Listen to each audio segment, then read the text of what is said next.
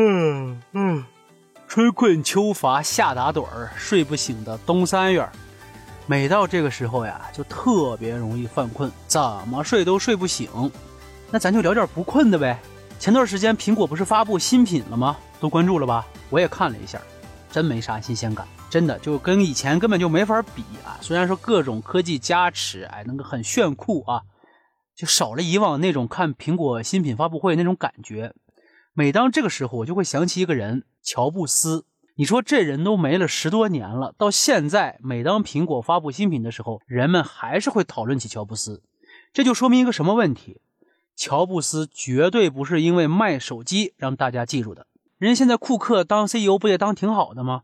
那苹果手机销量那不也挺厉害的吗？那为啥很多人还不知道苹果现在的 CEO 是谁呢？这就说明乔布斯他还是有别的过人之处的。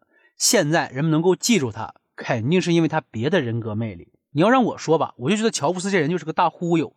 这个忽悠他当然不是贬义词啊，但是啊，乔布斯真的是能把你健康的双腿给你忽悠瘸了，把你灵光的大脑给你忽悠黏了。你就比如说吧，那会儿苹果刚成立的时候，它是个小小小小的小公司，根本就没什么名气。但是呢，乔布斯特别想要一个特别厉害的 CEO，他看中了百事可乐的高管斯卡利。你百事可乐再不济，人家也是个大公司，对不对？在中国那也是数得上的公司呀，对不对？虽然没有可口可乐厉害啊，但是这些年头，百事可乐人家也是站得高，看得远。人家一个高管能看上你一个小公司的 CEO 职位吗？乔布斯说了个啥？一句话，最多十秒钟，把这人忽悠成功了。他对斯卡利说：“你是想卖一辈子的糖水，还是想改变整个世界呢？”斯卡利听完，心潮澎湃，哎，当即就选择了去苹果。这个故事可能听起来多少有点夸张的成分啊，但是不可否认，这就是现实。乔布斯就是从一个大公司里忽悠了一个高管去给他这个小公司当 CEO。你就想想乔布斯这句话啊，你谈钱、谈职位还是谈前途？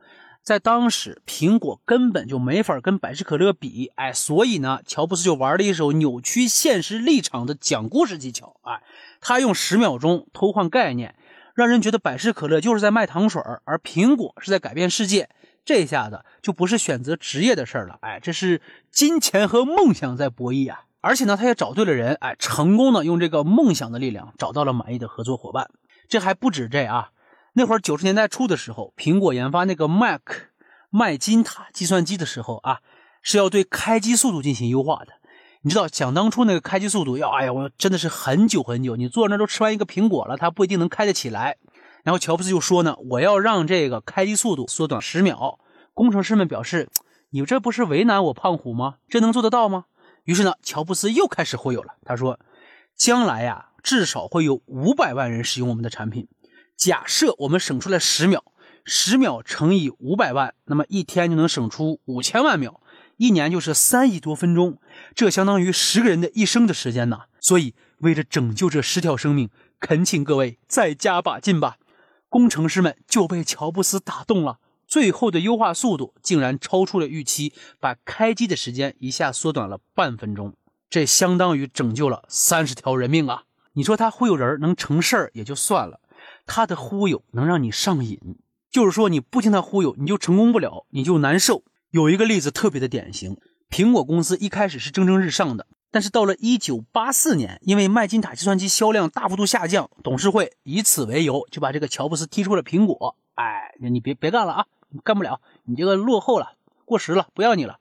但是乔布斯离开之后，苹果的经营又陷入了困境，董事会不得不拉下脸，又把乔布斯给请了回去。乔布斯刚回到苹果，反手就推出了 iMac 和其他一系列产品，款款大卖啊！所以说，乔布斯忽悠人是有惯性的，你不听他忽悠，你难受；你听他忽悠，你就舒服。人一舒服了，就容易花钱；人一花钱，苹果就大卖了，就这么神奇。这就是乔布斯。所以，乔布斯的整个人生啊，和电影中的超级英雄特别像，而且他用这些故事做诱饵啊，去钓那些果粉，很多人还上钩了。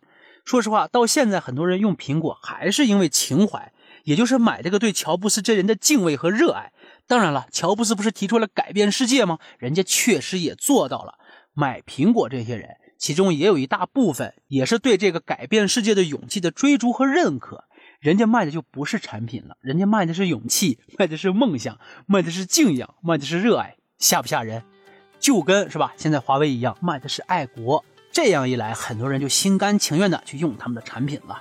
所以呀，咱们有的时候也要学会忽悠，就像乔布斯那样啊，先改变别人的思路，再改变世界的风向。说的有点大，但是理儿就这么个理儿，对不对？好了，今儿就这么着吧。感谢收听牛人电台，记得顺手转评点赞，咱们下期不见不散。